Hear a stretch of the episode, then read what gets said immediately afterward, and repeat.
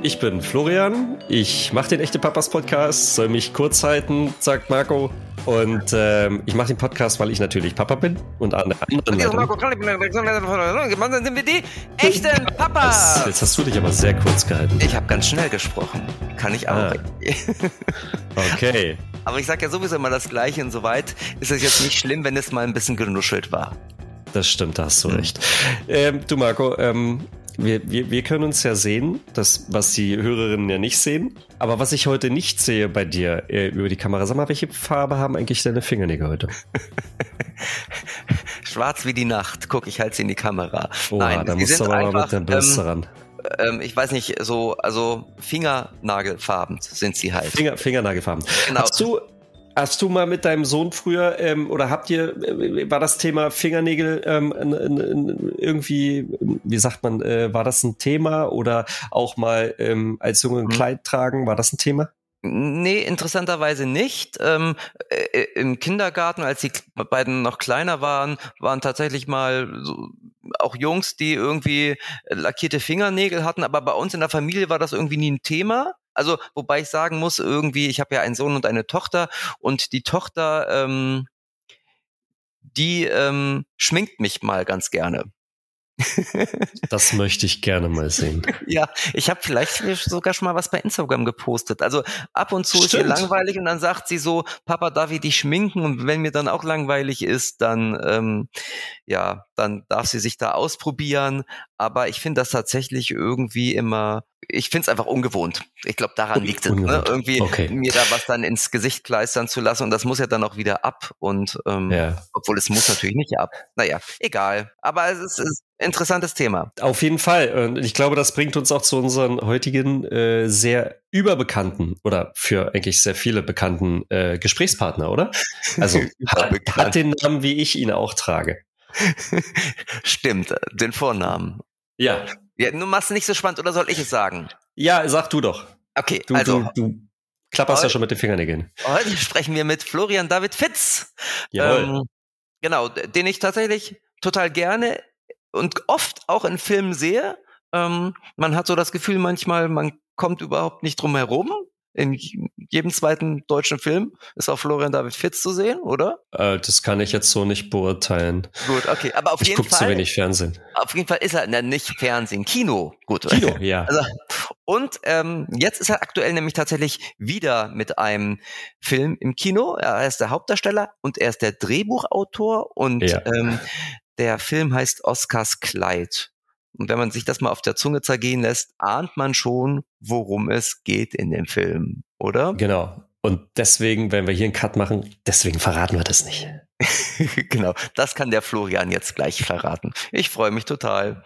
Wir Ich begrüßen ihn mal, oder? Hallo Florian, schön, dass du da Moin, bist. Florian. Ja, hallo, danke. Danke für die Einladung. Wieder Hallo Florian. hallo Marco. zwei Florians wieder. Ich hoffe, das wird nicht so schwierig. Nee, nicht, dass ich dann meine eigene Frage beantworte, wenn ich mir eine stelle oder andersrum. Gut, ich fange mal mit einer Frage an und dann können wir mal gucken, wer sie beantwortet. Ähm, Gerade ist ja ein neuer Film von dir ähm, in die Kinos gekommen mit dir in der Hauptrolle, der den Titel trägt Oscars Kleid. Und er hat einen recht ungewöhnlichen Plot. Magst du vielleicht mal zum Anfang unseren Hörern und Hörerinnen kurz die Geschichte erzählen, worum es eigentlich geht? Ah, Ich glaube, was, was, was mich interessiert hat, also jetzt, es ist, ehrlich gesagt, ist der Stoff zu mir gekommen so äh, 15. Also wirklich lange, bevor diese, diese große ähm, Welle durchs Land gegangen ist, der Aufmerksamkeit, ähm, weil ich einfach ein Foto gesehen habe in einer, in einer Zeitschrift. Das kann ich euch gleich erzählen, wie es dazu gekommen ist. Aber ähm, am Ende ist die, hat mich interessiert, was macht denn der, der, die Bäckerin, der, die Verkäuferin oder, oder der Polizist von nebenan, wenn, wenn sein Kind plötzlich das macht, was in diesem Film passiert, nämlich er hat einen, einen Jungen, ähm, der äh, plötzlich ein Kleid anzieht und es nicht mehr auszieht. Das ist eigentlich so die, die Ausgangslage. Und er ist, er hat keine Ahnung davon, weil er getrennt gelebt hat von, von seiner Frau und am Wochenende hat ihm das halt keiner gezeigt. Und ähm, dadurch, dass seine Frau jetzt, äh, die ist wieder schwanger, ähm, mit, mit Zwillingen und muss liegen in dem Krankenhaus und ähm, seine Ex-Frau. Und er äh, bekommt jetzt seine Kinder und sagt, ich möchte jetzt bei mir haben. Und dann checkt er plötzlich, dass dieses Kleid schon eine ganze Weile eine Rolle spielt und dass es alles viel tiefer geht. Und je weiter er guckt, desto, desto mehr äh, fällt er da rein und sagt, was ist denn hier überhaupt passiert in, im, im, in meiner Abwesenheit? und, und begibt sich da auf diese Reise mit dem Kind zusammen. Was heißt denn das überhaupt? Also mich hat das sehr, sehr interessiert, was ist der Blick von jemandem, der überhaupt sich nicht damit beschäftigt hat, äh, wenn er plötzlich damit konfrontiert wird. Hm. Du spielst nicht nur die Hauptrolle, sondern hast auch das Drehbuch geschrieben. Ja.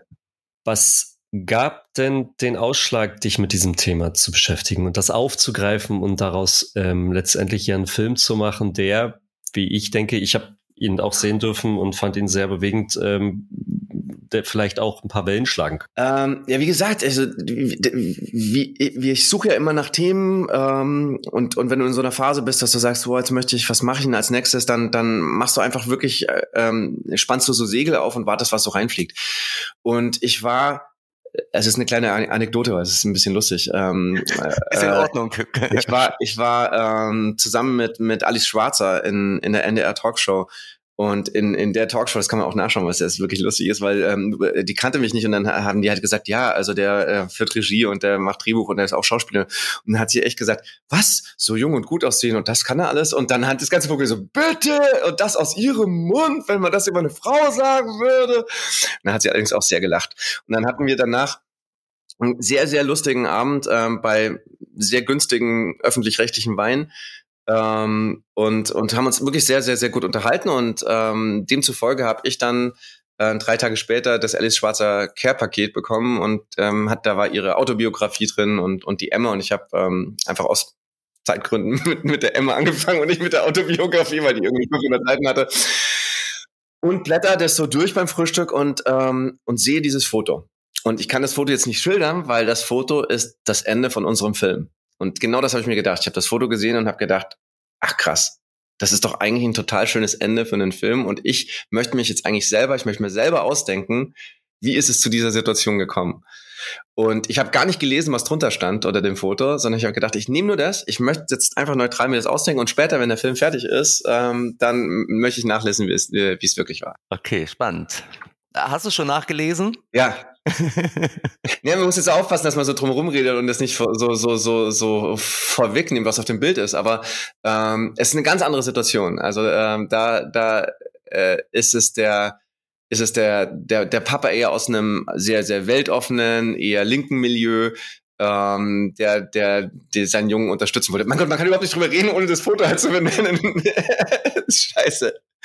Äh, ja, scheiße, ich will ja nicht das Ende vorwegnehmen. Das ist jetzt nicht so, dass es so eine krasse Bombe droppt am Ende und man so denkt so, oh krass, hätte ich nie gedacht. Aber eigentlich, ein bisschen spoilert man schon, oder? Wenn man das, wenn man das Bild beschreibt. Helft mir mal, ihr habt den Film gesehen. ja, also ich helfe dir einfach mal, indem ich die nächste Frage stelle, oder? Weil, also letztendlich, was man ja schon verraten kann, ist irgendwie, dass es um Transgender geht in dem Film. Ja. Ne? Ähm, oder die Frage davon, ja. Genau. Ja, genau. Und ähm, das ist ja ein Thema, was erst in den letzten Jahren überhaupt in unser aller Bewusstsein gerückt ist. Oder wenn man deinen Film vielleicht anguckt, auch nicht in aller Bewusstsein. Ne? Aber es ist tatsächlich irgendwie medial jetzt schon sehr viel präsenter als noch vor ich weiß nicht gar nicht, die Zeit vergeht so schlecht, aber ich sag mal, als vor zehn Jahren. Wann ist es denn in deinen Fokus eigentlich gerückt, dieses Thema? Na, ich muss jetzt nachschauen, wann die, wann, wann diese Sendung war mit der, mit, mit der Alice, weil tatsächlich da, also ich möchte eigentlich sagen, vor, das war 15 oder 16 oder so wo wir darüber gesprochen haben. Und da habe ich eben gesagt, hey, ich habe dieses, dieses Bild und ähm, und, und, und das interessiert mich und meinte, das ist eine Story oder ähm, und, und witzigerweise waren die Unterschied, äh, und unterschiedlichen Haltungen sehr, also waren die Haltungen sehr unterschiedlich, weil manche von uns halt gesagt haben, ja, ist ja überhaupt kein Problem, was ist das Problem? Ähm, dann habe ich gesagt, ja, dann hat man ja keinen Film, wenn man überhaupt kein, kein, kein Problem hat. Und dann haben wir das aber, dann, dann habe ich es geschrieben und dann haben wir das ja ganz am Anfang bei Corona gedreht, also Corona, Corona, der Lockdown, der erste Lockdown kam so ähm, zwei Tage bevor wir Drehbeginn hatten, mehr oder weniger. Und dann wurde der Film verschoben, so um drei Monate, und haben ihn tatsächlich dann doch gedreht.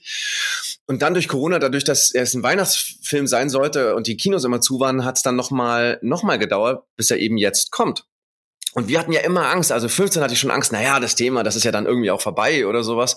Und es ist aber immer weiter hochgekommen und, und mit dem Thema ist jetzt auch ein bisschen auch die, wie kontrovers es ist und und und der, und die Debatte drumherum ist immer immer mehr hochgekocht. Insofern ist das viel viel virulenter geworden. Was auch interessant ist, ist, dass man sich so ein bisschen, äh, bisschen zwischen zwei Polen bewegt, weil ich finde, dass die Welt sich seit 15, würde ich sagen, also unsere, unser Land ein bisschen mehr polarisiert hat. Also vielleicht jetzt nicht in der breiten Öffentlichkeit, aber in, in der Öffentlichkeit, die sich so austauscht, ja, im Internet oder in Zeitungen oder sowas, ja. Ähm, und da habe ich jetzt zum ersten Mal ein Gefühl, also dass die, dass die Rechte sich polarisiert, das ist uns ja klar. Ja, das ist, das ist ihr, ihr Job in Anführungszeichen. Ja, das zu nehmen, was rumschwirrt und immer zu sagen, ja, die sind alle bescheuert und man muss, äh, ja, man muss ganz klar das und das machen. Ja, und zurück zu irgendwas, was es eigentlich so nie gab. Was ich aber gerade feststelle, ist, dass es auf der auf mir sympathischeren linken Seite eben auch geschieht dass jetzt da auch eine Art von, von Polarisierung, Zuspitzung und in meinen Augen ein bisschen Ideologie, Ideologisierung passiert. Und, und das manchmal dann sehr, ähm, sehr schwer wird, die Sachen wirklich anzuschauen für das, was sie sind. Ohne gleich meine Bewertung draufzulegen oder meine Wünsche oder wie ich gerne möchte, dass es ist. Ähm, aber genau das ist ja natürlich interessant. Und jetzt sind wir zwischen diesen zwei Polen, dass du auf der einen Seite ähm, sagen zu die Leute, naja, also das Wort Trans und Problem darf überhaupt nicht im selben An Absatz stattfinden, weil das, äh, weil das ähm, ähm, eine Last ist oder diskriminierend ist. Und auf der anderen Seite ähm, denken die Leute, du machst jetzt wieder mal Regierungspropaganda. Als heißt, das ist ein großer Plot von der Regierung, dass jetzt alle Kinder trans werden. Also, und das sind so die zwei Seiten, wo du bist und du sagst, ich möchte doch eigentlich nur eine Geschichte erzählen von jemandem, dem das passiert. Und ich möchte wissen, und ich möchte den Zuschauer sagen, hey, komm mal mit rein und ähm, was würdest denn du machen? Weil das ist nämlich die eigentlich interessante Frage für mich. Und so haben wir uns dann auch dem, dem genähert, weißt du? Wir haben einfach angefangen, mit Leuten zu reden, denen das wirklich passiert ist. Also, und nicht mit Leuten, die äh, ideologisch das sehen, weil die Leute, denen das passiert ist, die Eltern, die haben da oft eine sehr kritische Sicht auf alles. Also, das ist, das ist alles gar nicht so leicht. Das ist ein sehr komplexes Thema und deswegen ist es auch schön. Deswegen also, das ist ja der Grund, warum man den Film macht. Ihr so, habt mit Transmenschen gesprochen oder ihr habt mit Angehörigen gesprochen? Beides weil, natürlich. Okay, weil natürlich der Film in erster Linie aus der Rolle, äh, aus der Sicht des Vaters ähm, passiert. Ne? Naja, schau, es hat zwei Gründe, dass es aus, aus, aus dieser Sicht passiert. Erstens gab es schon sehr, sehr viele Filme, die sich genau, vor allem auch dann mit der Pubertätszeit oder, oder mit einem älteren Mann zum Beispiel oder einer älteren Frau, die dann merkt, ich kann so nicht mehr leben, die sich damit auseinandergesetzt hat. Und ich fand eben genau das spannend, mal zu sagen, was passiert denn jemand, der völlig unbeleckt ist, ähm, und dann ist da hier so ein Kind, das das einfach sagt und dabei bleibt und überhaupt nicht rumdeutelt und auch überhaupt keine Schwierigkeiten hat, gar nicht mit sich ringt, weil das wie, äh, witzigerweise sehr typisch ist für jüngere Kinder. Die fangen dann vielleicht so mit drei an, das zu sagen. Ähm, und dann bleibt das so. Und die haben da auch überhaupt noch kein Problem, weil problematisch wird's ja dann, wenn der Körper sich beginnt anders zu entwickeln. Ja, davor ist das Problem für das Kind eigentlich gar nicht so richtig da, sondern eher für die Eltern. Und ähm, das fand ich sehr spannend, weil es mir eine andere Art von Freiheit gibt und auch übrigens eine andere Art von Möglichkeit, überhaupt ähm, das, das Komische rauszufinden. Mein, mein, mein Ziel ist ja auch immer, also ich habe jetzt Filme gemacht über den Tod, über Religion, ähm, ähm, über Konsum und ich will ja auch immer schauen, neben dem Tragischen und ihr habt ja gesagt, dass es auch einem wirklich sehr berührt, aber wo es auch wo ist auch die Komik, weil ich das ja immer wichtig finde im Leben, dass beides drinnen ist. Und die kommt natürlich auch sehr viel raus, wenn sich so ein Typ, der sich in einer ganz männlichen Welt bewegt, wenn der plötzlich da sehr selbstverständlich und sehr selbstbewusst rausgefordert wird in genau diesen Fragen. Hm. Ihr habt äh, das, den, den Film quasi mit dem Label Herzerwärmende Vater-Sohn-Geschichte versehen, ähm, was am Ende ja doch in gewisser Weise auch so ist. Aber müsste es nicht vielleicht auch ein Stück weit oder eine Mischung aus Vater-Tochter-Sohn-Geschichte sein oder nur Vater-Tochter-Geschichte? Meinst du, man muss das anders äh, schreiben? Also erstens, das ist tatsächlich natürlich, da kannst du dann mit den Marketingleuten reden, da denken die auch, nicht, da denken die auch manchmal nicht richtig nach. Ja? Aber du kannst natürlich, was du nicht machen kannst, also wir haben dann auch die Frage bekommen, müsste es nicht Lillys Kleid heißen, weil Oscar mhm. sich ja Lilly nennt. Das ist wiederum falsch, weil es geht ja in dem Film nicht um irgendwelche Ergebnisse, sondern es geht darum, was ist die Frage, mit der Vater konfrontiert ist. Ja, mhm. ja, ja. Ähm, insofern ist das schon richtig. Ähm, aber Vater-Sohn-Geschichte ist ja dann schon wieder so ein bisschen anders. Die könnten einfach sagen Vater-Kind-Geschichte. dann hätten sie das Problem gelöst, aber da haben sie offensichtlich nie nachgedacht. das stimmt. Ja, es ja. ist emotionaler wahrscheinlich auch einfach, wenn man einfach ähm, Sohn oder Tochter bezeichnet. Kind ist immer so abstrakt, ne? Also ja, ja, und die, die Ausgangslage oder die Ausgangsgeschichte, also quasi der Einstieg ist ja letztendlich auch mit einem Sohn, ne? Ist ja das, bevor diese Frage, also er denkt es ja. Genau, ja, ja. Also äh, wie du schon sagst, äh, in dem Film ähm, sind ja die Eltern getrennt und äh, ganz klassischerweise sind die Kinder, glaube ich, nur alle 14 Tage irgendwie beim Vater. Immer am Wochenende, und, ja. Und dann halt ohne Kleid sozusagen. Ne? Also er, er lebt sich sozusagen bei der Mutter aus und bei dem Vater ähm, aus welchen Gründen auch immer, ähm, macht er das nicht. Und man versteht es ja dann auch im Nachhinein, wenn man die Reaktion des Vaters aufs Kleid sieht, warum er das nicht getan hat.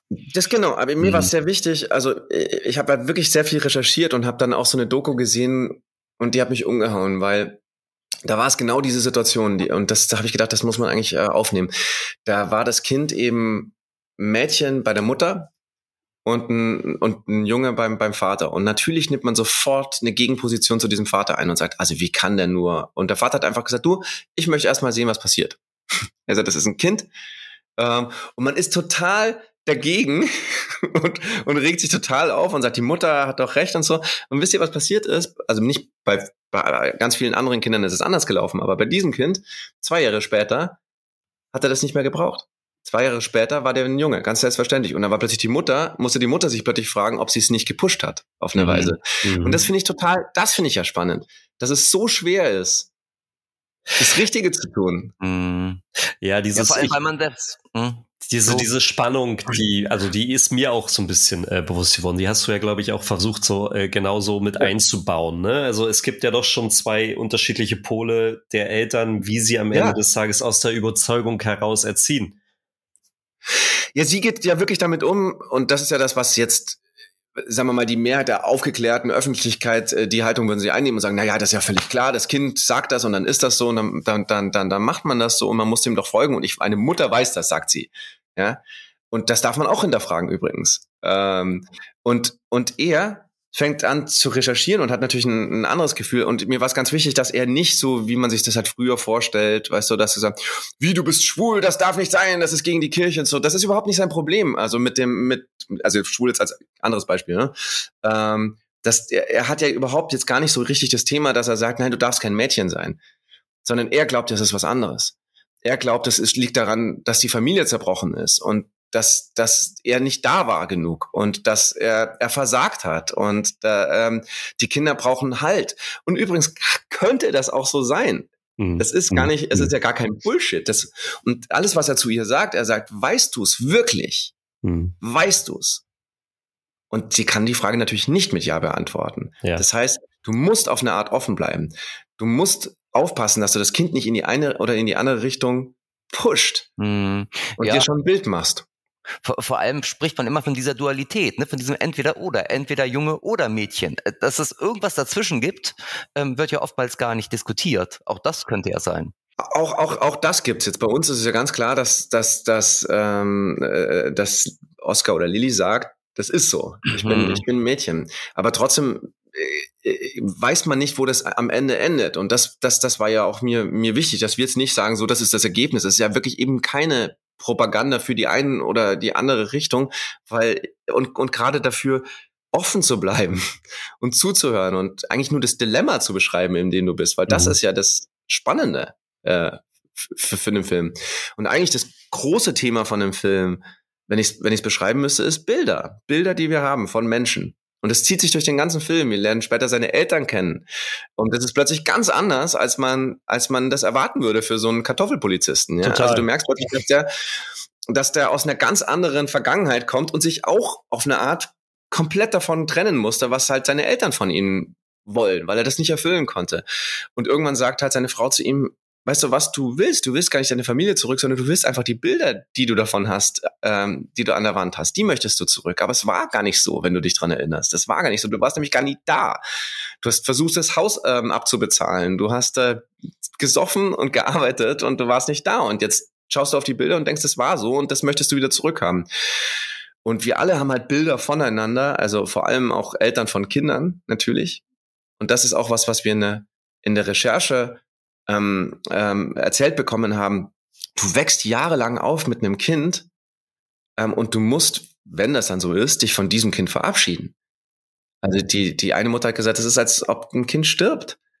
Und, und die Eltern möchten dann halt immer dem Kind das so leicht wie möglich machen, aber haben selber so eine Trauerarbeit ja, ja. und müssen es irgendwie begraben.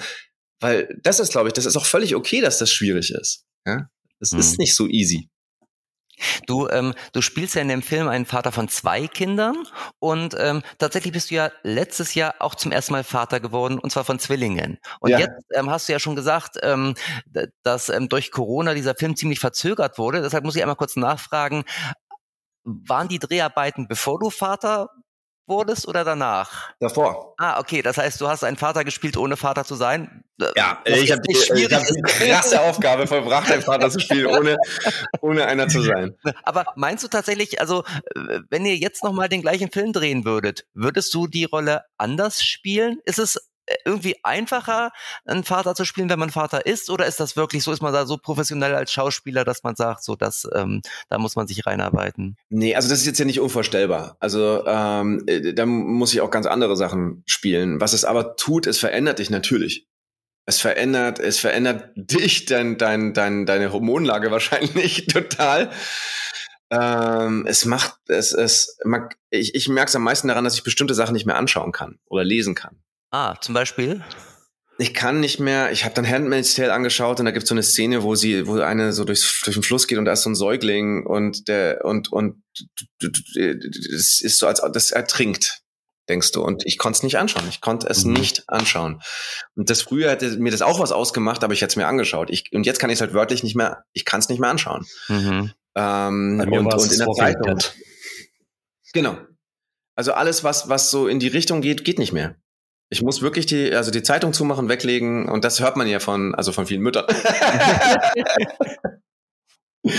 und da, da, das geht mir genauso. Und dass dir Sachen, die Sachen halt viel krass mehr berühren, ähm, das passiert. Vielleicht wird man mhm. einfach weich. Das, Nicht das Schlimmste. das, ist, das ist jetzt schon eine, eine, sehr eindrucksvolle emotionale Veränderung, die man ja durchmacht. Ähm, wenn wir bei Veränderungen sind, was, was würdest du sonst noch so als größte Veränderung betrachten, jetzt im Nachgang? Also ist es diese emotionale Veränderung, ist es auf jeden Fall, jetzt bin ich ja auch ein paar Jahre alt geworden, bevor ich Vater geworden bin. Das heißt, es ist jetzt nicht so, dass ich nicht wusste, was auf mich, was auf mich zukommt. Also mich hat es nicht so krass erschlagen. Ähm, wie ich, wie ich erwartet hätte. Ah, okay, trotz Zwillinge. Ja, also ich habe mich, ich, äh, ich bin halt auch so ein Typ, der immer rechnet, oh, ey, boah, das wird so furchtbar krass. Und dann fand ich es eigentlich relativ easy. Ich habe mir vorgenommen, ich möchte, dass es entspannt wird, ich möchte entspannte Kinder und ich möchte entspannt sein und das wird klappen. Und das habe ich ans Universum geschickt und das funktioniert tatsächlich. Aber ich bin schon sehr, ich bin halt auch, schau, ich bin, ich würde sagen, ich bin autoritär aufgewachsen und ähm, von dem, was ich dann, ich habe dann auch viel gelesen, weißt du, Väter machen das ja dann sehr strukturiert und sagen, oh, was ist denn die richtige Art zu erziehen und was muss ich denn wissen und was muss ich denn tun und was kann ich da lernen? Ähm, und dann habe ich gehört, dass es die, ähm, diesen Ausdruck des autoritativen Erziehens gibt. Aha. Also was genau? Es gibt das Anti-Autoritäre, es gibt das Autoritäre und es gibt es in der Mitte. Das halt sagt, ja, es braucht ganz klaren Rhythmus, es braucht ganz klare Regeln und da brauchst du auch gar nicht so wahnsinnig lang rumdebattieren, Sie müssen gar nicht viele sein, aber es gibt ein paar klare Regeln und dann gibt es maximale Freiheit drumherum. Der Begriff war Auto. Autoritativ. Auto. Okay, den muss ich mir nochmal in Ruhe anhören und dann. Autoritativ. Können wir in den Shownotes, können wir den verlinken irgendwie? ich, ich, hab's selber, ich muss es selber googeln. Das, das äh, auf jeden das Fall so eine Mischung wie du es beschreibst, würde ich, würde ich sagen, okay, da treffe ich mich. Also da treffe ich mich im, oder mit, zusammen mit meiner Frau, unseren Sechsjährigen, könnte ich mir das ganz gut vorstellen, dass das ein Label wäre. Um das mal Ist es nach eurer Erfahrung so, dass ihr den autoritäreren Teil als Väter übernimmt? Übernehmt? Nee. Das ist interessant. Also, äh, wenn ich deine Frage jetzt richtig verstanden habe, äh, wir, wir versuchen das wirklich schon äh, so weit 50-50 auch so von der Erziehung einfach aufzuteilen. Und natürlich kommst du, wenn man jetzt nach äh, der, der nach, nach bestimmten äh, psychologischen Mustern geht, dann kommen wir natürlich immer irgendwie so ein bisschen auch aus unserem Eltern-Ich, ne? Also rein aus dem Auftreten. Aber ich ich persönlich versuche das immer dann zu reflektieren und ähm, nicht so, also dann irgendwie wieder auf, auf Augenhöhe zu, zu kriegen. Aber es ist nicht immer einfach, weil wir sind am Ende des Tages ja auch nur die Kinder unserer Eltern. Ja, klar. Ich finde, ich, hm, ich glaube aber auch, äh, vielleicht mache ich es mir auch einfach. Ich glaube, dass wir uns da ganz schön selber äh, versohlen oder selber, se, selber dreschen. Und manchmal habe ich das Gefühl, wenn du richtig zuhörst, also mir hat immer geholfen, wie ähm, ein, mir ist dann irgendwann, also in, einer, in einer sehr, in einer der Stunden, wo man eigentlich äh, verzweifeln möchte, ähm, mit so einem ganz kleinen Kind, äh, ist mir eingefallen, dass, wie kann ich dir helfen? Mhm. Jetzt gerade. Und zwar nicht mhm. nur, wie kann ich dir helfen, jetzt gerade die Windel zu wechseln oder sowas, sondern in, in the long run. Also was ist, also es gibt nämlich zwei unterschiedliche Sachen. Was willst du jetzt gerade und was brauchst du? Ja. Und das zu durchblicken, was du gerade brauchst, ist gar nicht so leicht. Aber das ist mein Job als Erwachsener. Weißt du, ich kann mich auch täuschen, aber ich kann, muss zumindest probieren, das zu sehen. Und da, glaube ich, machen manche jetzt in meinen Augen vielleicht manchmal so einen Fehler, weil sie halt das machen, was gewollt wird. Mhm. Weil das, das was gebraucht wird, manchmal nicht, das mhm. nicht unbedingt das ist, was gut ankommt. Mhm. Das stimmt. und, und du merkst es, dass die Kinder da richtig danach darum betteln. Jetzt reden wir doch total über die Kinder. Ne?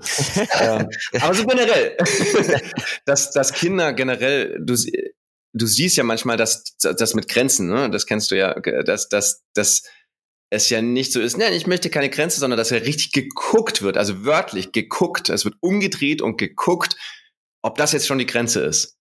Und es wird gelächelt und wenn das nicht die Grenze ist, dann wird noch mal ein bisschen weitergegangen. Also bis halt wirklich du sagst, stopp, hier ist meine Schmerzgrenze. Mhm. Also insofern checke ich doch, warte mal, das ist dann anscheinend der Punkt. Der Punkt ist nicht die Sache selber, mhm. Die gerade hier verhandelt wird, sondern es geht um die Grenze selber. Das heißt, dann kann ich doch auch, brauch, kann ich mir doch die zehn Minuten Gebängse jetzt sparen und die Grenze vorher ziehen und sagen, so hier ist es jetzt für mich vorbei. Weißt du, was ich meine? Weil das, weil das Kind fragt mich ja gerade, ist es jetzt wirklich, wo ist denn die Grenze? Und, äh, und gar nicht das dann als, als so, so schwarze, schwarze Pädagogik sehen, sondern einfach als mein Job. Das Kind fragt mich was und ich sage. Klare Kommunikation. Klare Kommunikation und dabei bleiben. Hm so gut wie möglich. Aber aus der Erfahrung kann ich sagen, dass man manche Grenzen öfter mal wieder ähm, kommunizieren muss. Also nur weil man einmal seine Grenze gesetzt hat oder gesagt, heißt das nicht, dass das Kind nicht doch irgendwie an der doch, Grenze wieder sofort kann. verinnerlicht. Das ja, ist genau. sofort verinnerlicht. Man sagt das einmal und das läuft. So ist es. Für immer. Das verändert sich am meisten. Und ich glaube, das verändert einen so genauso wie wenn du jetzt so ähm, so so plötzlich Kanzler bist, wie dich das Amt verändert.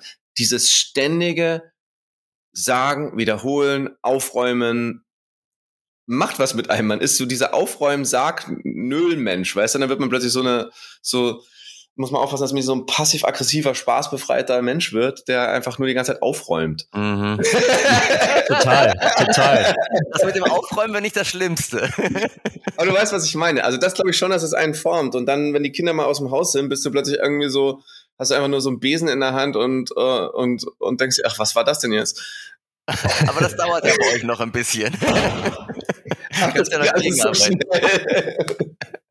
Gut, wir wollten ja nicht nur über Kinder reden, lass nee. uns vielleicht mal über Schubladen reden. Also äh, da, ja. es geht ja auch im Film sozusagen ums Schubladendenken so ein bisschen. Und wir sprechen in unserem Podcast auch relativ oft so über Rollenbilder und Klischees, die halt irgendwie relativ schnell in diese Schubladen passen. Wie, wie ist denn das bei euch zu Hause? Gibt es da Schubladen? Also auch so von den, von den Rollenverhältnissen her? Nun hast du als Schauspieler ja auch einen relativ unregelmäßigen Job. Ich schätze mal, du bist zeitweise lange weg und dann bist du lange auch wieder zu Hause, oder? Ja, also äh, jetzt äh, Schubladen, klar, Schubladen gibt's und man versucht ein Leben lang aus Schubladen rauszuspringen. Ähm, ich drehe mich manchmal um und gucke mir an, wie meine Eltern das gemacht haben, weil man würde wahrscheinlich jetzt im Rückblick sagen, es gab ganz klar verteilte Rollen. Hm. Und ich habe das Gefühl, jetzt ehrlich im Rückblick, dass es für sie entspannter war dadurch. Okay. Also die waren trotzdem ganz klar ein Team. Immer, das hm. haben sie auch so immer benannt. Sie haben immer gesagt, hey, wir sind einfach wirklich ein gutes Team. Ähm, es war wirklich auf Augenhöhe. Bei, bei mir haben beide gearbeitet, was ungewöhnlich war. Also mein, meine Eltern haben, ähm, haben, haben beide immer gearbeitet, voll. Ähm, aber es gab so Aufgabenverteilungen. Ähm, und damit waren beide aber auch, auch, auch, auch relativ happy. Und mein Vater war schon wahrscheinlich sehr stereotyp Vater. Meine Mutter, das hat tatsächlich die Tageserziehung gemacht. Ja, also die, und, und, und mein Vater war dann quasi die Instanz, die dann, die Glocke, die am Ende der Woche hing, wenn, wenn man wirklich scheiße war als Kind. Dann, dann hing da die böse Glocke, die geläutet wird. Die wurde also nur hochgefahren, wenn es wirklich hart wurde. Also diese Tageserziehung ist ja auch ein schönes Wort. also diese diese Rollen gab es schon und trotzdem gab es die andererseits auch überhaupt nicht. Mein Vater hat nämlich zum Beispiel immer gekocht, äh, dadurch, dass er dass er dass er dass er Koch ist. Mein Vater war der viel selbstreflektiertere und ähm, mein Vater war zehn Jahre älter als meine Mutter. Das heißt, am Anfang hatte ich all mein mein Beef mit meinem Vater ähm, weil ich halt immer gesagt habe, ja, warum macht Mami das und du nicht und warum hilfst du nicht mit? Wir helfen alle. Ähm, riesen Beef und mein Vater immer gesagt hat, du bist, ich bin zu alt, ich ändere mich nicht mehr, ihr, ihr müsst euch ändern. Und, mit, und, und dann irgendwann mit 50 hat mein Vater tatsächlich sich verändert und ist viel weicher geworden, was aber auch wieder so eine Alterssache ist. Und dann ist er mir so nahe gekommen. Also, und ich glaube, das, also man muss, wenn du um Rollen wenn es um Rollen geht. Ich, man muss gar nicht so Angst haben vor diesen Rollen, weil die ja auch irgendwie wichtig sind, damit sich das Kind dagegen definieren kann. Also das, ich habe ja total, ich habe mich ja überhaupt nie, mein Vater war sehr autoritär, aber ich bin deswegen kein Null, ein, ein, ein Fleckchen, äh, ein Fähnchen im Wind oder sowas. Ich habe den schon Widerstand gegeben. Mhm. Ja, und der hat es null leicht mit mir. Deswegen, man denkt ja immer, dass dann das Kind sofort so äh, zu, zu, zu, zusammenbricht. Also ich glaube, dass diese Rollenbilder vielleicht vielleicht ganz, ganz, ganz gut sind, um sich selber dann so zu definieren. Ähm, weil es ist sehr schön, sich davon zu befreien. Es ist ein sehr schönes Gefühl. Aber was kein Mensch dauerhaft aushält, ist ohne irgendeine Wand mhm. frei zu leben. Weil was nämlich jetzt passiert, wir alle tun so gerade so, als ob wir alle Rollenbilder auflösen und fangen dann ganz schnell an, uns in Subgruppen zu organisieren wieder. Mhm. So, ich bin genau das, äh, Gruppe A, B, also, und das finde ich fast schon lustig, weil unsere Bewegung ja gerade ist, wir wollen alle nur noch Menschen sein, aber was wir machen, ist immer mehr uns aufdividieren. Ach nee, du bist aber jetzt von der Gruppe cis, ja. männlich, weiß, aufgewachsen, bla bla bla. Ich bin aber Gruppe bla bla bla, also zu mhm. Tribalism. Mhm. Und das finde ich sehr interessant. Und da äh, wäre jetzt meine Analyse, dass wir das anscheinend gar nicht aushalten. Ohne, also wenn niemand anders uns in eine Schublade tut, machen wir es selber aus irgendeiner Weise. Das irritiert mich. Ja, es ist ja, es ist ja eine Form der, der ähm, äh, Orientierung äh, für einen persönlich als, als Mensch, äh, birgt aber, wie du es gerade auch beschrieben hast, schon sicherlich eine ganze Menge gesellschaftlicher, ähm, gesellschaftlichen Sprengstoff ähm, am Ende des Tages, weil ähm, durch dieses Auflösen und dieses neue Suchen wissen wir irgendwann gar nicht mehr, wer gehört eigentlich in welche Rolle, ähm, wer, wer hat jetzt gerade welche Rolle, ne? Also dieses klare, wie du sagtest, da wusste jeder, okay, Vater, Mutter oder so und jetzt ist es eher so, okay, wie spreche ich den Menschen jetzt an. Und interessant ist ja wahrscheinlich, wenn du jetzt zurückblickst über die Jahrtausende, wo es so ganz klare Frauen- und Männerbilder gab, äh, dass es, dass die ja so ganz unterschiedlich ausgefüllt wurden. Mhm. Ja? Dass es immer auch äh, die Männer gab, die, wo die Frau die Hosen anhatte und so innerhalb dieser, in dieser Bilder. Ich glaube, dass es für uns unendlich anstrengend ist, ohne diese Haut zu leben. Das ist ja dann fast schon das Gefühl, dass wir, dass wir uns wieder auflösen und wir sind so, erleuchtet. wir brauchen diese Definitionen nicht mehr. Und die Gefahr birgt sich natürlich auch, dass ich mich ständig selbst bespiegel. Hm. Dass ich dann die ganze Zeit durch die Welt nur laufe und sage, guck mal, warte mal, wo bin ich gerade, wer bin ich gerade, wer bin ich gerade? Und wo du sagst, ah, es ist so, also das ist eine Sache, die mit dem Alter besser wird. Es ist irgendwann nicht mehr so spannend. Hm. Man selber ist einfach irgendwann nicht mehr so krass spannend. Das, das ist auch eine Sache, die sich als Vater verändert oder als, als Eltern. Und das ist total toll. die Welt wird spannender. Jetzt ist Ben im, im Film ja, er, er versucht ja wirklich ein, ein, sich als Vater, als guter Vater zu beweisen. Ne? Also so ein bisschen, glaube ich, ähm, struggelt er natürlich mit der klassischen Rolle, in, in der sozusagen der Film ja reingeht. Was macht denn deiner Meinung nach einen guten Vater aus? Ich glaube, das, was ich vorher gesagt habe, äh, ich, also erstmal glaube ich, alle guten Eltern macht's aus, was halt notwendigerweise passiert, dass der, dass der Fokus jetzt auf jemand anderen liegt, den mhm. du, für den du Verantwortung hast. Ja? Nicht mehr nur für dich selber, was ja anstrengend genug ist. Ähm, und dann glaube ich, sich selber dann mit dem Gedanken zu belasten, dass ähm, was ist gut für diesen Menschen? Was glaube ich hilft wirklich diesem Menschen? Ähm, und wie kann ich, wie kann ich da sein? Also wie kann ich das Nest sein? Und wie kann ich die maximale Freiheit geben? Und wie kann ich aber da auch einen Menschen formen, weil wir alle ja sehr viele Seiten haben, die vielleicht nicht anderen Leuten gut tun. Ja, sieht man ja bei Kindern sehr ungeschützt, ja. Also wenn du Kinder lässt, dann kratzen die sich halt gegenseitig die Augen aus. Ist ja nicht so, dass die nur lieb sind. ähm, wie kann ich den Menschen auch so formen, in dem, was halt geht überhaupt, dass, dass da auch ein, ein guter Mensch draus wird, weißt du? Der mit anderen Menschen gut ist, ja? Weil das, glaube ich, auch am Ende wieder gut für ihn, für, für, für das Kind selber ist. Also, wenn du, wenn du, wenn du ein Arschlochkind bist, wird es am Anfang auch, äh, irgendwann auch auf dich zurückfallen. Und das ist, glaube ich, auch was, was, wovor die Leute so ein bisschen Angst haben. Weißt du, da, da ist man sowas so, oh, sollst du jetzt ein Duckmäuser werden und mach das Kind doch nicht klein. Das ist es aber doch gar nicht. Aber es geht auch ins Miteinander, glaube ich.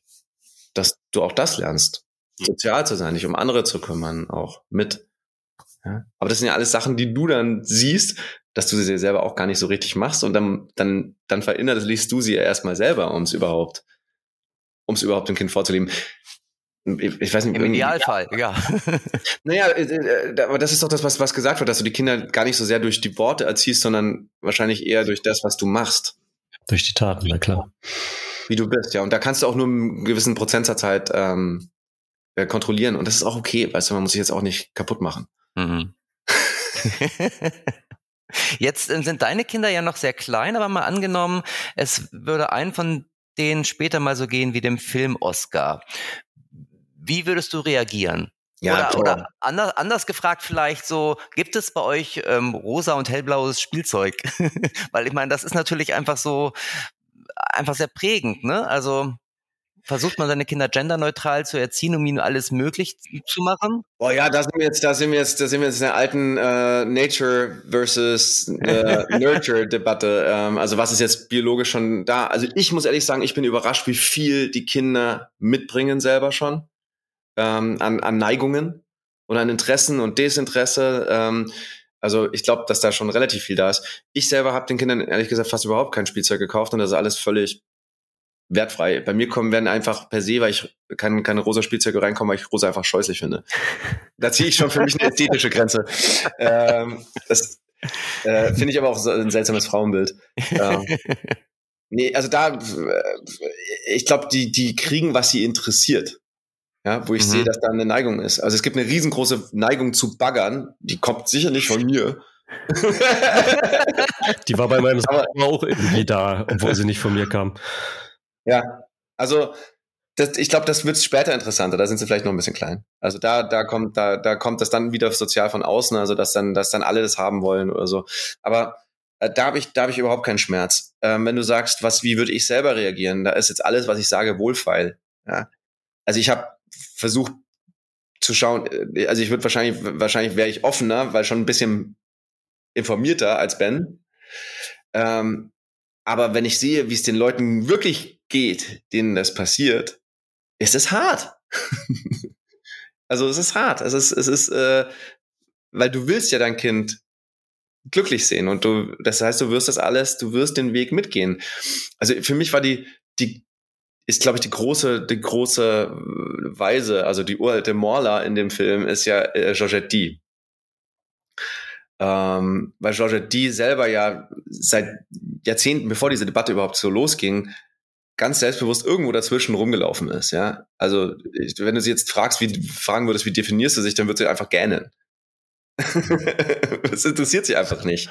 Gut. Vielleicht ähm, muss man ganz kurz äh, dann erzählen, welche Rolle sie da im Film spielt, oder? Damit das. Ähm Georgia D ist, äh, es spielt dann, äh, ich, ich sehe zufällig halt eine, eine ältere Transfrau im, im, in, einem, in einem Film. Und das war mir ganz wichtig, eine Figur reinzutun, die so ganz bei sich ruht. Also die jetzt nicht eine schrille oder irgendwas Figur ist, sondern jemand, die keine Horrorvorstellung von die Ben haben könnte davon ist, sondern jemand, der einfach ganz selbstverständlich in sich, in sich, in sich, in sich ruht und dadurch eine große Schönheit hat, was ja Georgette hat. Ja, wenn die irgendwo sitzt, das ist ja eine unglaubliche strahlende Schönheit. Ähm, und die Inspiration für die Figur war witzigerweise, kennt ihr das Lied Englishman in New York von, von Sting? Das geht um ähm, Quentin Crisp. Also ein Typen in New York, Quentin Crisp, der genauso war. Also der, der, der in den 60ern mit so zurückgebundenen Haaren und so Frauenklamotten rumgelaufen ist und und äh, der super dandy, super schwul, super effeminiert, ähm, super klug, also so Oscar Wilde mäßig war. Ähm, und wenn du da Videos mit dem anschaust, dann ist das genau so eine Figur. wo jeder sofort sagen würde, oh Gott, was macht der? Was zieht er an? Oh Gott, was, das passt ja alles gar nicht. Und dann siehst du, wie toll und wie, wie weise und wie schön dieser Mensch ist. Und das wollte ich irgendwie reinbringen. Und, und, und da flüchtet sich Ben dann irgendwann hin und stellt halt die Fragen, die er, die er wirklich hat und bekommt halt in meinen Augen halt die einzig wirkliche Antwort. Ähm, also erstmal kriegt er die ganzen Probleme aufgetischt, die es geben kann die damit kommen werden und dann die einzige Sache, die er machen kann, weil er kann es am Ende ja gar nicht lösen. Aber jetzt machen wir schon wieder die, das Resümee vom Film.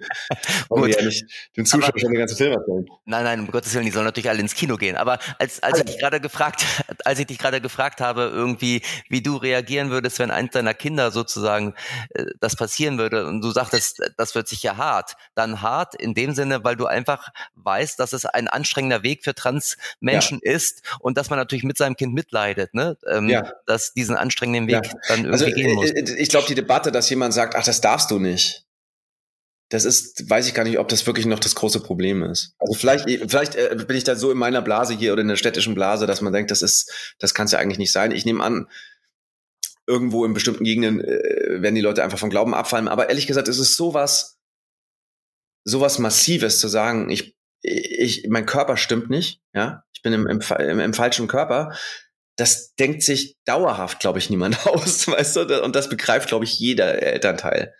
Also es kommt bestimmt darauf an, in welchem Milieu du bist und in welchem Umfeld du bist. Ähm, weiß nicht, wie andere Kulturen das handhaben. Ja, das wird ja auf der Welt sehr unterschiedlich gehandhabt. Ähm, aber ich glaube, am Ende ist es tatsächlich, wie, wie, wie kann ich das schaffen, dass mein Kind glücklich ist? Ja? Hm. Ein Stück weit ist ja auch Kernthema Überforderung. Ähm, also wenn wir jetzt nochmal wieder zurückkommen, ähm, so ein bisschen zu, zu alten Rollenbildern, ähm, Überforderung eines Vaters mit dieser Situation umzugehen. Ähm, jetzt, wo du auch äh, Papa bist, ähm, ist Überforderung für dich ein Thema oder würdest du generell sagen, dass Väter heutzutage überfordert sind, ob dieser ganzen Themen in allen möglichen Nischendebatten, die da so auf uns zukommen, oder ähm, ist, ist das eher so Ausnahme? Also ich muss mal eingrätschen, weil der, der, der Ben im Film ist ja nicht erst überfordert, nachdem er mitbekommt, was mit seinem Sohn ist. das ist, ja, ist ja natürlich schon vorher und der hatte natürlich, ich meine, die Trennung wird da nicht thematisiert, ne? Aber man sieht irgendwie, er ist alleine in diesem Haus irgendwie und es sieht katastrophal aus. Also da ist auch schon vorher einiges schiefgelaufen. Naja, da hat jemand so ein bisschen sein, sein Leben aufgegeben. Ja? Würde ich auch sagen. Ich meine, äh, die, die Überforderung startet ja eigentlich, und das hast du ja vorhin auch schon gesagt, wenn man die Eltern von ihm dann auch sieht. Ich glaube, dass da auch schon ein Stück weit äh, Überforderung reinkommt, ne? weil die ja aus einer ganz anderen Welt kommen letztendlich. Ja, ja oder Bier zum Müsli, ne? Zum morgens. ist auch so ein Zeichen. Genau, Bier zum Müsli. Also das ist, das ist sein, das war das Bild. Also du siehst in den ersten zwei Minuten vom Film, Film siehst du, glaube ich, ein ganzes Leben, wie der, wie der mittlerweile lebt. Den halb ausgeräumten Schrank und das halb abgezogene Bett, das eingeräumte Kinderzimmer, mhm. ähm, Bier zum Müsli und, ähm, und dann einfach mit toten Augen äh, bei der Arbeit sitzen. Mhm. Das ist, das ist so ein bisschen sein Leben. Also eigentlich ist er ehrlich gesagt unterfordert mit seinem Leben. Ähm, und dann, Gott sei, Gott sei Dank, als seine Kinder, als er seine Kinder zu sich holt, dann schneit das Leben zurück in sein Leben und dann ist er massiv überfordert. Das mhm. stimmt. Aber wie ist, wie ist es denn? Äh, würdest du sagen, Väter generell heutzutage, ähm, da steckt schon eine Menge Überforderung drin? Oder? Ich glaube, Väter und Mütter, ich glaube, wir alle. Ähm, und das ist aber auch vielleicht ja ein guter Punkt in, in der Gesellschaft. Die Sachen werden ja aufgebrochen aus dem Grund. Ja, weil ich glaube, alles, was dogmatisch wird, ob es jetzt die alten Rollenbilder sind, die vor den, Fucht, äh, vor den 60ern ähm, äh, gang und gäbe waren, das war ja auch jetzt nicht so, dass man gesagt hat, das ist ähm, das Gelbe vom Ei. Ähm, aber ich habe natürlich das Gefühl, dass wir jetzt unfassbar viel können müssen. Also es ist nicht mehr so, dass wir jeder einen Ball in die Luft wirft, sondern jetzt jeder von uns wirft halt fünf oder sechs oder sieben Bälle in die Luft. Wir sollen nämlich halt ähm, äh, dann noch ein, alle sollen ein supergeiles Paar, Paar sein, gleichzeitig sollen sie ein supergeiles Team sein, sollen den geilsten Sex der Welt haben, sich immer hot finden, nie fremd gehen, ähm, dann sollen sie Kinder kriegen, dann sollen sie aber natürlich, also vor allem auch die Frauen, sollen dann trotzdem ja arbeiten gehen. Ähm, dann haben sie da natürlich entweder das schlechte Gewissen, weil die Kinder in der Betreuung sind, ähm, oder sie haben das schlechte Gewissen, weil sie zu Hause sind und keine gute, äh, keine gute emanzipierte Frau sind. Ähm, die, die, die Männer wischeln da irgendwo rum, ja, ähm, und, und wissen auch nicht so, nein, eigentlich, äh, weil, die, weil witzigerweise das ist was, was ich so ein bisschen beobachte bei allen, weil bei mir ist jetzt wieder so eine zweite Kinderwelle. Die erste Kinderwelle war so mit 30 und im Freundeskreis ist jetzt so die zweite Kinderwelle. Beobachte ich, dass die, dass es sehr traditionell wird plötzlich von den, von den Rollenbildern. Und dann habe ich mich gefragt, wie kommt das jetzt? Woher kommt das? Und weißt du, was ich festgestellt habe? Und da kriege ich es wahrscheinlich richtig Dresche. Ähm, dieses, das Kinderthema, da entscheiden die Frauen. Ganz klar. Also in meinem Umfeld überall, also wenn die Kinder frisch auf der Welt sind, akzeptiert jeder Typ, dass die Frau sagt erstmal, so möchte ich, dass es läuft und so möchte ich, dass es läuft und so möchte ich, dass es läuft, weil sie für sich in Anspruch nimmt, ey, ich habe das Kind hier rausgedrückt, ich habe das Kind bekommen, I know what to do. und, äh, und da sind die Männer erstmal so, äh, okay, äh, hm, und dann ist man natürlich auch so, reißt man sich auch nicht drum, so, so das ist ja auch anstrengend. Ähm, habe ich schon das Gefühl, dass die Frauen auch halt das bestimmte Sachen so haben möchten und ähm, und dass du vielleicht dann auch zu Hause sein möchtest mit dem mit dem Kind und dann hast du ein schlechtes Gewissen dafür, weißt du? Dann bist du halt so eine plötzlich so bist du halt dann die CSU Mutti von von von von früher. Also es ist unfassbar viel gewollt von von uns allen. Also wir sind eigentlich in einer in, so, so luxuriös auf, auf so einem Lebensstandard. Und zwar alle, selbst die Ärmsten von uns sind auf einem Lebensstandard, ähm, den es in kein Jahrtausend zuvor äh, äh, in dieser Region gab. Also wir reden jetzt mal nur von unserer Region. Ähm, und, trotz, und trotzdem sind wir da so komplett überfordert damit, weil wir einfach zu viel, ich finde, wir wollen viel zu viel von uns. Und wir wollen viel zu viel von den Kindern und für die Kinder. Und deswegen meine ich, ist Entspannung wahrscheinlich die größte Überschrift, die man sich da geben kann. Liebe, ein paar Regeln, Entspannung. Liebe, Regeln, Entspannung. ja, das ist mein Buch. Mein, mein, mein, also okay. findet ihr nicht, findet ihr nicht, dass viel zu viel gewollt ist, dass alle viel zu viel wollen sollen? Ja, die Frage Total. ist, wie ist die Lösung sozusagen, ja. ne? wenn man das erkennt, ähm, wie, wie wir es ändern. Weil äh, zurück ist jetzt auch nicht die Lösung tatsächlich, oder? Ja, zurück, ich glaube, bestimmte Sachen werden halt so ein bisschen ideologisch verteufelt. Äh, und das, äh, sobald es ideologisch wird, also ich finde, ganz viel riecht ideologisch zurzeit. Und zwar aus allen Richtungen. Und da habe ich eine ganz große Aversion dagegen. Äh, sobald es so didaktisch wird und so ist es und so und nicht anders und wenn nicht, dann bist du gegen uns. Ja, ist gerade so ein bisschen die Stimmung. Mhm. Und da muss ich sagen, hey, da bin ich raus. Mhm. Weil das ist kein, das ist, das ist keine, keine offene Weltsicht. Total. Ja? Und dann tut sich auch keiner einen Gefallen damit. Und übrigens, äh, die Frauen kriegen am meisten Dresche von den Frauen. von anderen, von der Peer Group. Aber da, da könnt ihr wahrscheinlich mehr erzählen, was da in den Kindergärten geredet wird. Da sind meine Kinder ja Gott sei Dank schon raus und äh, Flo's Sohn ist ja jetzt auch zur Schule gekommen, also ah, okay. Kindergarten können wir nicht andere, dazu sagen. andere für Themen.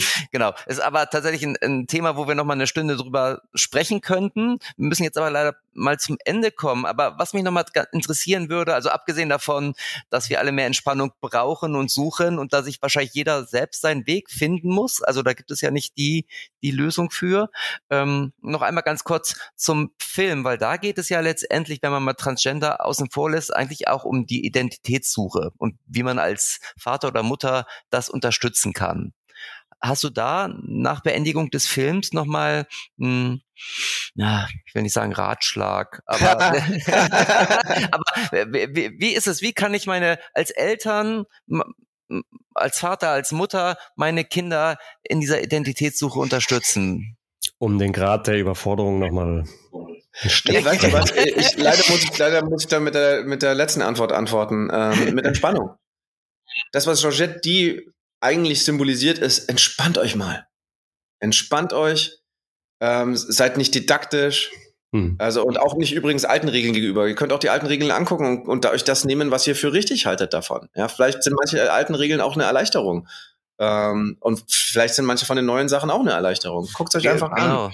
Entspannt euch, the fuck. Hm. Aber dann äh, meine letzte Frage, wie ist deine Art zu entspannen, Florian? Ja, wie du siehst, ich bin mega entspannt. äh, also was, die, was, was diesen Umgang umgeht, bin ich, glaube ich, bin ich, glaube ich, einigermaßen entspannt. Aber du meinst jetzt so generell zu entspannen? Mhm. Ähm, das ist wahrscheinlich auch eine große Änderung jetzt in, der, in dieser neuen Zeit, dass die, dass der Zeitrahmen sich sehr verengt für solche Momente. das heißt, aus einem aus einer Bergwanderung von früher ist halt jetzt die Minute gemacht, wo du einen Kaffee machst.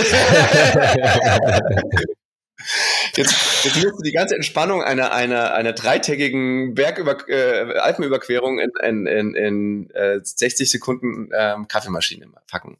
Okay, wenn man das kann, ist das ja auch in Ordnung, oder? Es ist wahrscheinlich die, die Frage des Blickwinkels und der muss geändert werden. Ja, ich glaube, Entspannung ist da, da kannst du kurz mal halt in Eckart Tolle nachblättern und sagen, äh, du bist jetzt im Moment, ja, und du räumst gerade die Spülmaschine aus und du bist jetzt nicht, und dann fragst du dich selber, habe ich jetzt gerade einen Widerstand dagegen, gegen den Moment? Also nervt's mich gerade, dass jetzt die Gabel nicht rausgeht, dass ich die Spülmaschine aufräumen muss, dass ich noch tausend andere Sachen machen muss, oder räume ich einfach gerade die Spülmaschine aus? Jetzt gerade die Gabel, jetzt gerade den Teller. Kann alles entspannt sein. Und dann entspannst du dich tatsächlich. Also mhm. wenn du allein schon wahrnimmst, ob du Widerstand gegen das, was ist, hast. Ja, mhm. und ich schwöre dir, du hast 900 Mal pro Tag Widerstand gegen das, was ist. Ja. und allein, wenn dir das klar wird, entspannst du dich schon ein bisschen mehr. Ja. Guck mal, wird noch so, also äh, wird noch so, so, eine, so eine kleine buddhistische Rundreise hier. naja, ich meine, Entspannung gehört letztendlich zum Elterndasein auch immer dazu. Und man sucht ja immer, ne? Weil es ist, wir sind in diesem Spannungsdreieck Überforderung, Familie und Entspannung.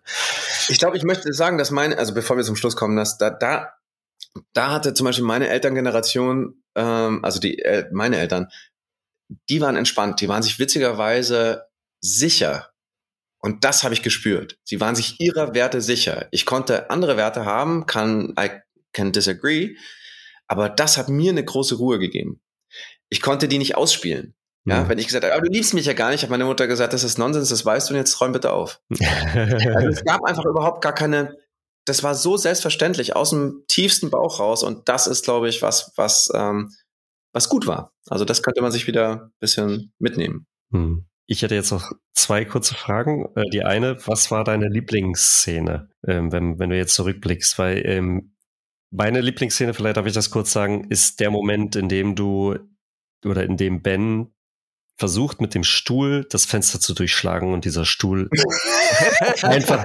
Aber, aber wenn man, wenn man jetzt philosophisch, wie wir ja gerade drauf sind, mal da so reingeht, dann denke ich mir, das ist so ein entscheidender Schlüsselmoment, weil er ja eigentlich was anderes erfragt hatte oder was anderes erwartet hatte von dem Psychologen und plötzlich kommt ja. dann eine ganz andere Welt und mit der. Ja, genau, es kommt aber was völlig anderes, als er denkt. Wow.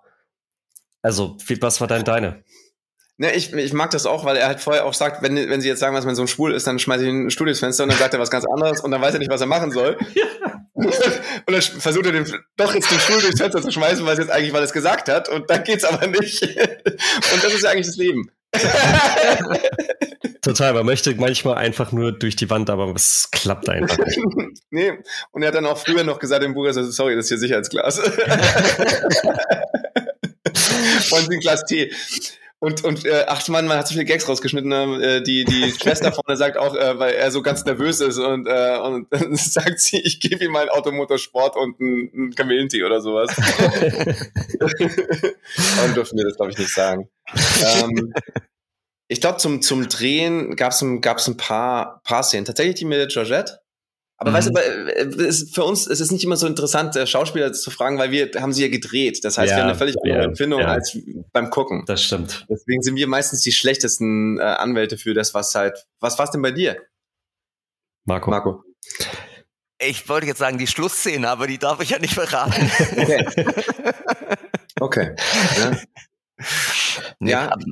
Es gab, also es gab tatsächlich so viel Szenen, weil auch ja einfach sehr viel passiert ist irgendwie, fand ich. Ähm ich mag auch die Szene, wo er ins Baumhaus geht und zum ersten Mal wirklich nach der langen Reise sein Kind wirklich anschaut. Hm. Und selber kein Urteil mehr hat. Und er merkt durch die Art, wie er mit der Welt umgeht, ja, mit dieser Werdig-Methode, ja. Also was fährt er ja sagen? Er sagt ja zu seinem Kind, hey, wenn dich jemand bedroht, wenn dir jemand, wenn dich jemand haut in einem Fight, hau zuerst, ja, was wahrscheinlich gar nicht so eine blöde Regel ist, äh, wenn du bei tafferen Situationen durchkommen willst. Ähm, und das Kind verinnerlicht das dann. Und dann wacht er ja auf, nach diesem langen, langen Kampf wacht er, wacht er ja auf und, und hat keine Angst mehr plötzlich. Und schaut sich sein Kind an. Und das berührt mich immer noch sehr. Ähm, weil er dann einfach wehrlos, was er ja die ganze Zeit versucht zu verhindern, wehrlos zu sein. Ja. Sein Kind anguckt. ich glaube, wir könnten noch so viel über den Film philosophieren und durch Szenen ähm, äh, analysieren. Ähm, das würde ich gerne machen, aber ich glaube, das überlassen wir dann den nachfolgenden Interviewpartnerinnen. Ähm, äh, unter anderem meinem Bruder, der, den wirst du wahrscheinlich nachher auch noch treffen ähm, bei kino.de. Aber ähm, meine allerletzte Frage: ähm, Auf Spotify haben wir eine echte Papas-Playlist. Da darf jeder äh, Gesprächspartner, jede Gesprächspartnerin immer mal so einen Musikwunsch hinterlassen. Du hast einen Wunsch frei. Was dürfen wir für dich hinzufügen? Ich tu mein, ich müsste mein All-Time Favorite und nachdem wir die Debatte heute ja so ähm, tatsächlich dann witzigerweise um den Punkt rumgegangen sind, ist es für mich äh, vom Moloko The Time Is Now. Cool. Darum ging's ja. Wir haben gesagt, wir wollen uns entspannen und im ja. Moment sein. Schön. und übrigens mit Kindern ja auch. Ne? Ja, total. Kommt drauf auf die Liste. Alle sagen mir die ganze Zeit und predigen, hey, es ist so schnell vorbei, also nimm's mhm. wahr, solange es, solange es ist. Ja. ja, das stimmt. Gut, und mit Musik kann man ja super entspannen, das wissen wir ja alle. Also insoweit kommt das Lied auf die echte Papas ähm, Playlist von Spotify, die man, jetzt kommt ein bisschen Werbung, Florian, entschuldige bitte, abonnieren kann, genauso wie diesen Podcast selbst auf allen gängigen Portalen. Ähm, ihr könnt uns abonnieren, ihr könnt uns hören, ihr könnt uns schreiben, ähm, wenn ihr eine Frage habt. Flo, also der andere? Der andere Flo? Der andere? Weiß auch die E-Mail-Adresse immer ganz gut. Jawohl, das ist podcast.echtepapas.de. Genau. Ja, und dann kann man eigentlich nur noch sagen, guckt euch den Film an, Oscars Kleid.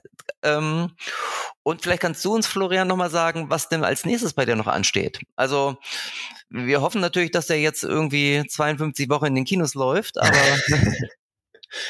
ähm, also schön ist ja, dass jetzt dann doch Weihnachten rauskommt und das, das ist das, wofür wir ja lange gekämpft haben, weil es ja wirklich ein schöner Weihnachtsfilm ist, wo man mit der, mit der Familie reingehen kann. Und was ja auch wichtig ist, also ich hoffe, ihr habt auch ein bisschen gelacht in dem Film, dass es ja darum geht, dass du auch erstmal wirklich es dir leicht gemacht wird. Äh, also es ist ja kein, kein tief dramatischer äh, Zugang. Und du wirst auch, also die meisten lachen sehr viel und verdrücken ein paar Tränchen. Und das ist ja das, was ich eigentlich immer will mit meinem ja, Film. Ja, das ist ja auch das Total. Schöne sozusagen. Total. Das liegt ja auch so nah beieinander oftmals. Ja. Ne? Und ähm, na, ich habe jetzt gerade, ich hatte gestern meinen letzten Drehtag, habe eine, hab eine Netflix-Miniserie gemacht, eine Mystery-Serie, was mal, worauf ich mich äh, sehr freue, weil es wirklich mal was ganz anderes ist für mich.